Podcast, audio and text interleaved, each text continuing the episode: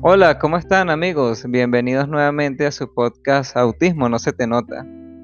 Hoy tenemos de regreso a Bart y a Karenina como de costumbre. Y bueno, este, sinceramente estos días he estado hablando con varias personas y me, me he percatado de que posiblemente tenga rasgos de neurodiversidad. Entonces me, he hecho unos test, como siempre, todo por internet. Información por internet. Y bueno, además de toda la información que hemos manejado por aquí. Pero fíjate que como hemos, hemos hablado tanto, ¿verdad? Pero nunca me había, me he puesto como a profundizar en mis recuerdos de infancia, cosas así. Y de repente en este estoy hablando con mi hermana, que está atravesando por ahorita por un proceso de depresión y me cayó el 20 de una como es como una estereotipia que yo he hecho toda mi vida, pero la reprimí desde los 6 años, pero aún la sigo haciendo en silencio. Entonces yo como que, ah, rayos. Y empecé ahí a, a indagar y empecé a encontrar cosas que no sabía que estaban ocultas. Entonces, bueno, quería que habláramos hoy en este episodio, abordáramos de esas cosas que ustedes, después de que conocieron el diagnóstico, empezaron a comprender, ah, rayo, esto era por el autismo. Hola, hola a todos. Eh, me alegra de nuevo estar por aquí. Hoy estoy con un poco de alergia, entonces si mi voz se escucha un poco raro, eh, espero que no le disguste a nadie. me da mucha curiosidad eso que dices porque eh, empezando el podcast decíamos como tú de hecho lo decías en la introducción, como que es un neurotípico el que va como a, este, ¿cómo se dice? Tengo, se me perdió la palabra. Como el balance, el que le iba a hacer el equilibrio y dar la visión externa de las cosas, algo así. Exacto. Gracias, Karenina, por ayudarme. este, sí, eh, tú lo decías como, no, un neurotípico que tiene muchas preguntas sobre el espectro. Este, voy a estar aquí con, con Bart y Karenina hablando sobre, al respecto y tal. Entonces sería muy gracioso que al final estés como dentro de este mundo de la neurodivergencia. Entonces ya no sería un neurotípico, sino seríamos todos... Eh, tal vez autistas o no, o bueno, sí, desde, desde ese punto de vista. Me llama mucho la atención que estés teniendo esas dudas y, y sí, yo, yo creo que no hay edad para empezar a tener esas dudas. Yo creo que eso se da siempre por algún evento muy particular. En el episodio anterior que Karenina hablaba con Juan Diego, él justamente decía que luego de una crisis fue el que él empezó como a, preguntarse o, a ver todo como más obvio, lo de los rasgos de, autismo y eso. Entonces yo sí creo que siempre hay algo externo. de repente como tu vida está estructurada de una forma y de repente ocurre algo que hace que pierdas esa estructura y empiezas como a, preguntarte cosas. Y, y bueno, tal vez tú en este momento estés pasando por eso. Este, no sé si Karenina quiera comentar algo y pues luego puedo empezar a, decir algunas cosas muy puntuales. Yo antes las veía como algo rutinario para mí, pero ahora con el diagnóstico digo como, ah, claro, esto es una estereotipia o esto es ecolalia o esto lo hago para autorregularme. Eh, en fin, eh, es parte del, autismo. Y bueno, primero quería saludar y agradecer como siempre por este espacio porque siempre es un lugar muy bonito al que podemos recurrir, ¿sabes? Como en esos momentos en los que estamos colapsados, agobiados de todo, siempre saber que hay otras personas que nos, escuchan, pues eh, es algo muy bonito. Eh, por otro lado, pues Solo me llegan recuerdos. Creo que voy a esperar a que Barta comente primero sus cosas y luego continúo yo con algunas de mis anécdotas. Bueno, si quieres la hacemos una y una y así para que no se nos vaya mucho tiempo en una sola anécdota. este, Dale. Ahorita estaba recordando que eh, cuando yo tenía como 15, 16 años, que tuve como mi primera relación así súper larga, eh, mi novio vivía en un lugar que no era muy lejos para ir en bus, Pero era más o menos lejos para ir caminando. Igual casi siempre me iba caminando. Entonces yo recuerdo que siempre iba exactamente por, por las mismas calles. O sea, era increíble, era como, no, no me puedo ir por esta calle, o de repente por aquí, este, no sé, si está lloviendo, lo que sea, igual me iba por la misma calle. Y tanto así que además, yo siempre he caminado como mirando al piso porque me incomoda muchísimo eh, hacer contacto visual con, con, gente desconocida, con gente en la calle.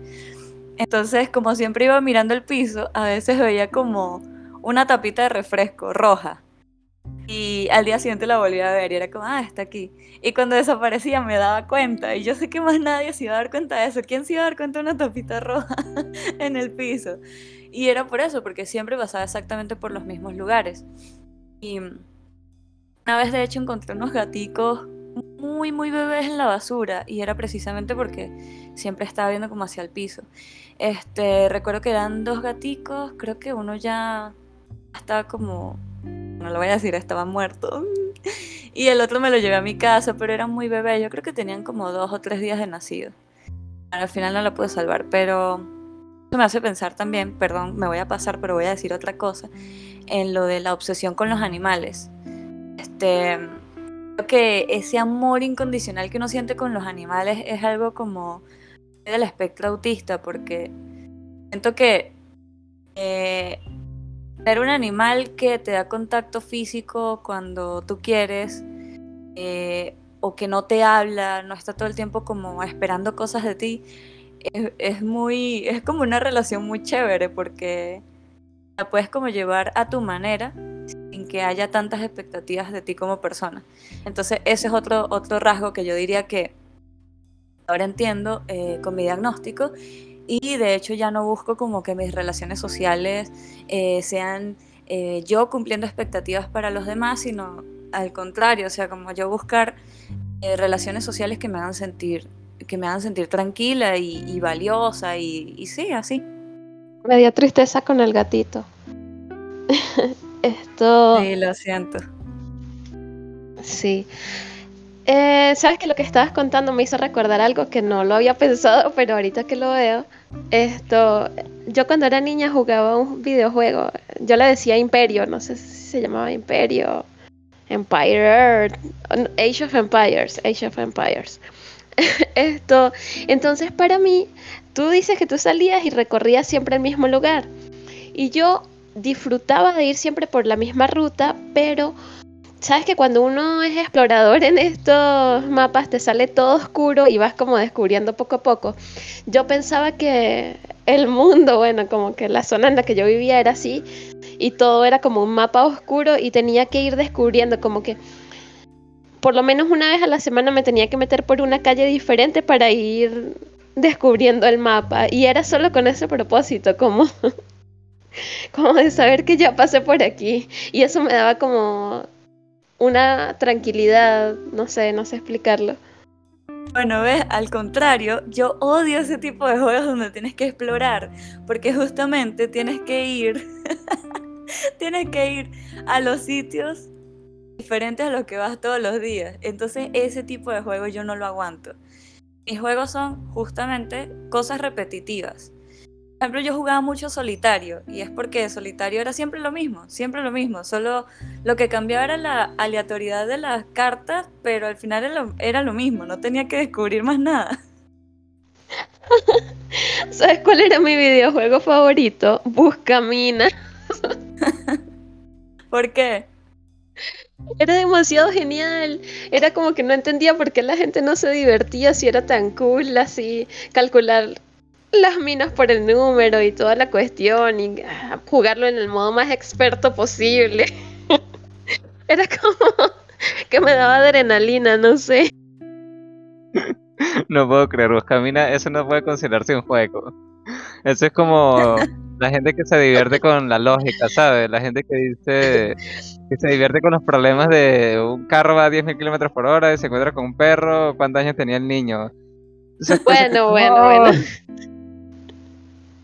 entre, entre esos recuerdos que yo tenía desbloqueados para hoy de, ah, esto, esto pasó por el autismo, Pues tengo justamente eso, que yo jugaba a resolver problemas de lógica y a leer el diccionario. Era como, me divertía tanto con eso.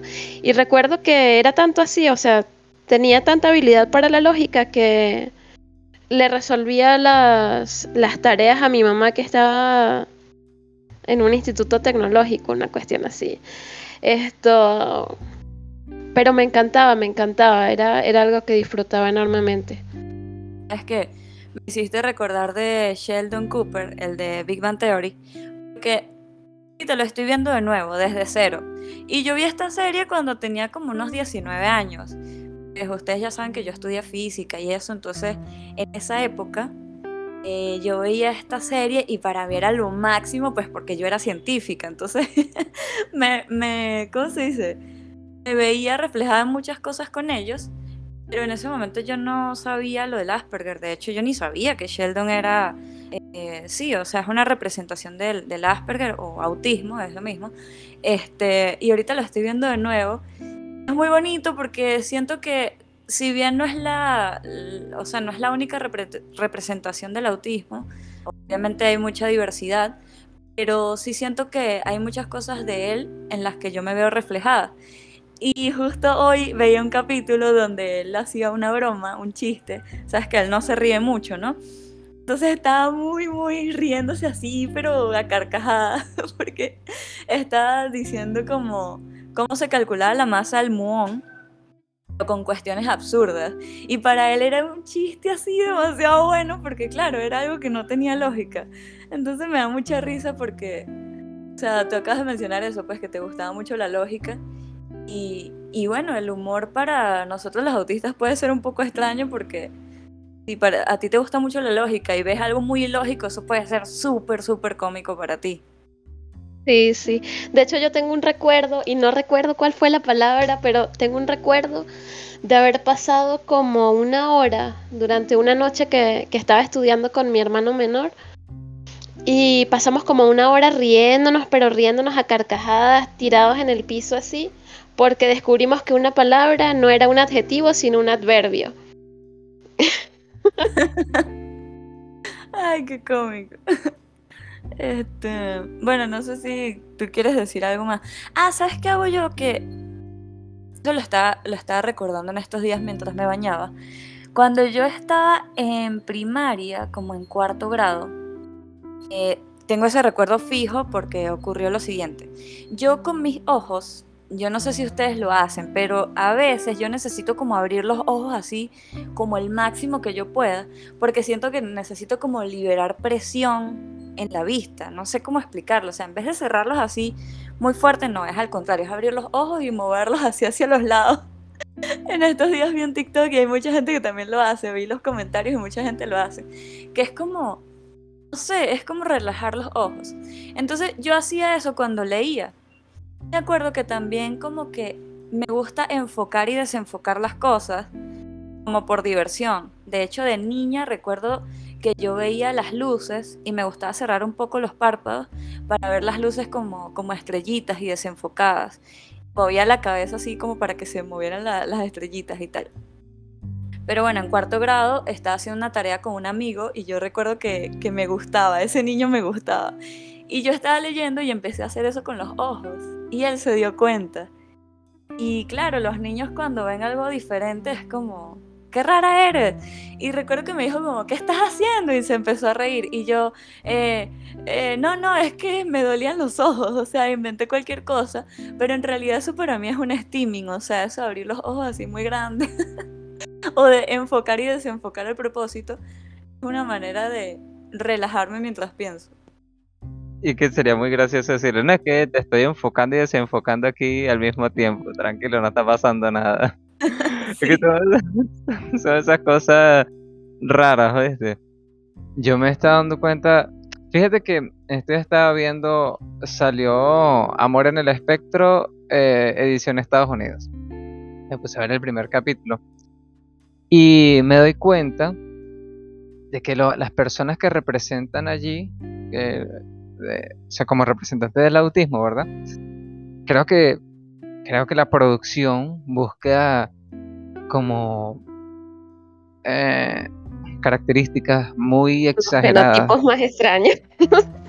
Sí, como que las personas más extrañas de la de, de cualquier, no sé, expresión, conducta, forma de hablar, lo que sea, los colocan en esa cuestión. Entonces a veces, estaba pensando yo que ahora tengo estas dudas, a veces siento que las personas que no son tan perceptibles a sí mismos y por los demás, como que empiezan a dudar de si realmente son o no son.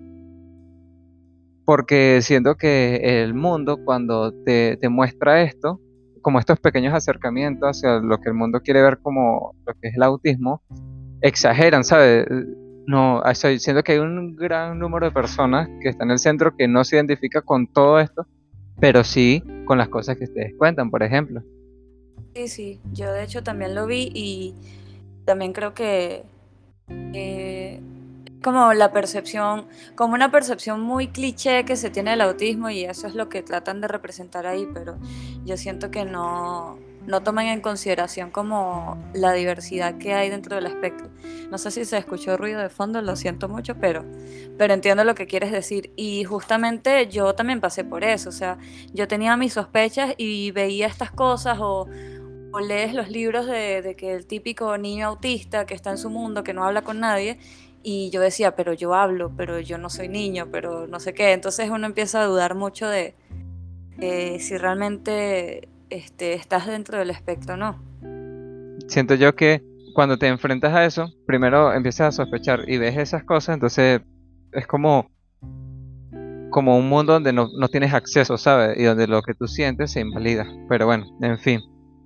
Eh, bueno, volviendo al tema de las cosas que ustedes se dan cuenta de, si son autistas o no. Este, ¿no les llegó a pasar en algún momento que sentían que tenían como superpoder, un- una cosa extraña?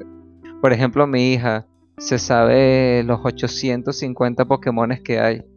Este, es algo totalmente inútil, pero ella se lo sabe. Yo, yo sí tengo una especie de poder extraño, pero que no sirve para nada, para absolutamente nada. Bueno, es que voy, voy a echar un cuentito primero. Lo que pasa es que yo soy muy obsesionada con las estructuras y los patrones, tanto geométricos como gramáticos y ese tipo de cosas. Entonces, cuando era niña, me obsesioné con que no quería hablar ningún idioma. Quería hablar algo que sonara diferente. Entonces, empecé como a leer las palabras hacia atrás. Y de la nada empecé a ver que lo que me interesaba era como el sonido y leer ese sonido hacia atrás. No leerlo, hablarlo, de hecho. Y bueno, ahora tengo la capacidad de hablar al revés, es extraño, pero no lo hago como por decirte que voy a empezar desde la última palabra y luego llego a la primera, sino palabra por palabra las voy diciendo al revés. Es extraño, es extraño. Bueno, pero después de esa introducción tienes que decir algo al revés, por favor. Ok, pero ¿qué digo, Ronnie? Di, hola, ¿cómo están? Bienvenidos a su podcast Autismo no se te nota. Y después yo lo verifico con un programa y, y veo si está bien. Está bien, pero recuerda que yo lo hago palabra por palabra. ok. Allo, omoknatse. So the name aus sack cup. No, ya va. Esa palabra me cuesta podcast. Sack up. on situa, on eset atom. Ok, es muy rápido. O sea, yo pensé que te iba a costar mucho más, pero se nota que ya eso está configurado en tu cerebro porque tienes práctica y lo haces muy Es rápido. que me da vergüenza admitirlo, pero otro de mis juegos entretenidos de infancia era cantar canciones al revés. Entonces ponía la canción y la iba cantando al revés al, al mismo tiempo No que puede su- ser. Canta, canta Amor Eterno de, de Juan Gabriel. Ah, recuérdame la letra. Es amor eterno, e inolvidable. Ya me acordé, ajá. A ver. Roma honrete. E elva di Bloni. Ay, me encanta porque estábamos haciendo lo contrario de masking en este momento es demasiado gracioso. Además es muy cómico porque esto es algo que nunca le he contado a ningún amigo, algo así como que creo que como a dos o tres máximo. Eso digo, o sea, estamos practicando a, no hacer masking en este momento, me encanta. Ay, qué gracioso, en serio es muy, muy chévere, es como muy interesante. Este, bueno, yo no creo que yo tenga un superpoder, o sea, a mí me dicen como, ay, tú eres muy buena en física, pero yo no considero eso un superpoder, o sea, no sé, no estoy muy segura. Pero yo sí desarrollé algo y esto fue parte de justamente el masking, eh, las ganas de encajar, las ganas de tener amigos, de ser súper sociable, todo ese cuento. Eh, hubo un momento que yo me volví, eh, mi interés profundo, vamos a decirlo así, era analizar las conductas de las personas. Este, incluso, creo que ya lo dije antes, que un tío tenía como un librito de cómo analizar los gestos, de si tú cruzas los brazos en, una situación social significa algo, si estás cabizbajo pues te ves inseguro, que no sé qué, todo ese tipo de gestos. Entonces a mí me da risa porque en las fiestas yo al principio era muy tímida, no hablaba con nadie, pero ya cuando estábamos todos ebrios, eh, yo empecé a hablar con la gente y les empezaba a preguntar muchas, muchas cosas. Y a mí me encantaba preguntarle cosas a la gente solo para ver sus gestos. No me interesaba tanto lo que decían, sino como que los gestos, el tono de voz, la emoción con la que decían las cosas.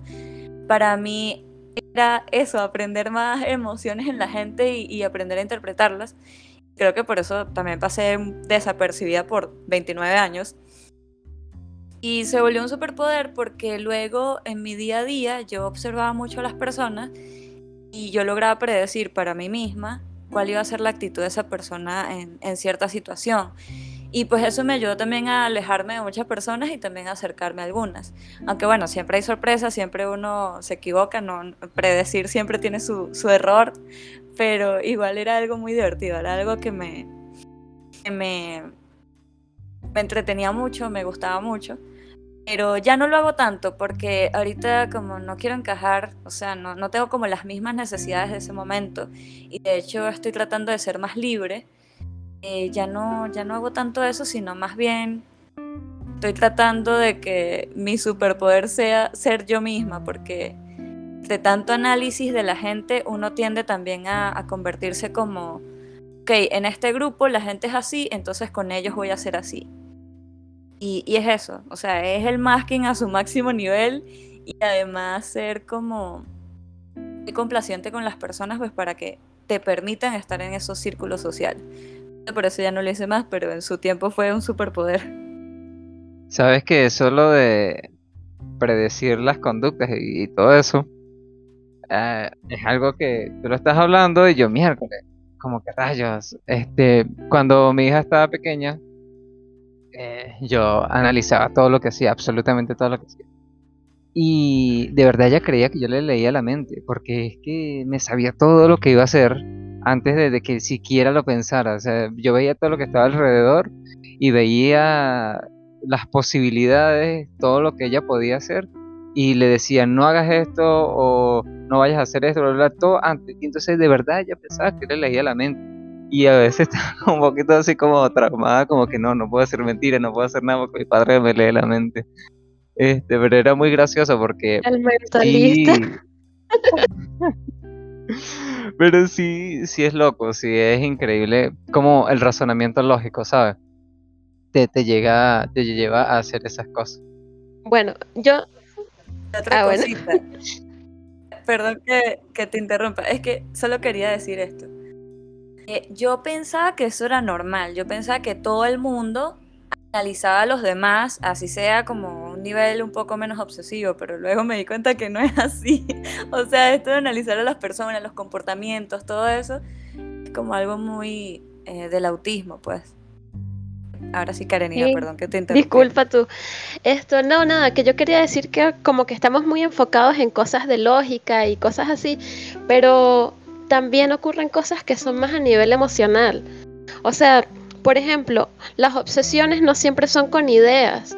A mí me pasaba que me obsesionaba románticamente con, con personas, pues, y la primera vez que tuve una pareja fue súper, súper, súper súper, súper tóxico porque abandoné absolutamente todo lo demás de tanto que me obsesioné. O sea, dejé de hablarle a todos mis amigos, dejé de hacer todas las cosas que hacía y lo, único que pensaba todo el día era como estar pendiente de, esa persona, ¿sabes? Como, ay, no sé.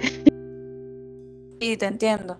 A mí también me pasó. A mí también. Y bueno, fíjate, a ti te, te pasó con tu pareja en específico, pero a mí me, me, pasaba con la gente en general. Y eso no está bien. Eso uno también tiende a idealizar a las personas porque en tu mente tú dices, no, esta persona va a ser así, si yo hago esto, esta persona va a ser aquello. Y tú tienes como un guion de todo lo que va a ocurrir en tu mente y cuando eso no ocurre es como, epa, ya va, ¿qué pasó aquí? Y, ¿sabes? Puedes tener hasta un, un meltdown o lo que sea. Entonces, sí, o sea, yo creo que es muy común lo de idealizar a las personas, obsesionarse con las personas, enamorarse muy profundamente eh, en el espectro autista. Y, y, creo que es algo que hay que ponerle atención porque creo que generalmente se sufre mucho por eso. Pues sí, demasiado. Bueno, este, si quieren, vamos a ir cerrando entonces. Si tienen otro recuerdo adicional que digan, ah, rayo, esto era por el autismo y ahora me, me, acabo de enterar, o nos despedimos. Bueno, yo quiero decir algo, pero sin, sin ahondar mucho. Y es el hecho de la autoagresión en los momentos de colapso, como que, por ejemplo, no sabía por qué me golpeaba la cabeza o este tipo de cosas y pensaba que era como que yo estaba mal, como soy un monstruo, soy una persona detestable, puras cosas así porque porque eso tiene como un estigma muy fuerte socialmente, pues. Pero una vez que aprendo, o sea, que, tengo mi diagnóstico y me doy cuenta de que esto es algo que puede suceder si, si no controlas tus emociones o todo esto, eh, le he ido bajando la tensión que tenía y realmente cada vez sucede menos. Bueno, yo quería decir algo sobre todo de los steamings eh, o las estereotipias, que es justamente algo que te puede ayudar a regular de una manera que no te hagas daño a ti misma, pues lo digo porque tú acabas de nombrar, esto de las autoagresiones y yo ahorita pienso en muchas cosas que yo hacía y ahora lo, lo, pienso y es como, ah, esto era un steaming. Por ejemplo, yo todo mi bachillerato, que son como cinco años, todos los días me compraba un paquete de bolibomba que traían cinco, cinco chicles y me los tenía que comer todos. O sea, yo creo que eso me ayudaba como a regular la ansiedad, la ansiedad social o, o sí, en general la ansiedad. Que, o sea, era como que todos los días guardaba el dinero para poderme comprar mi chicle.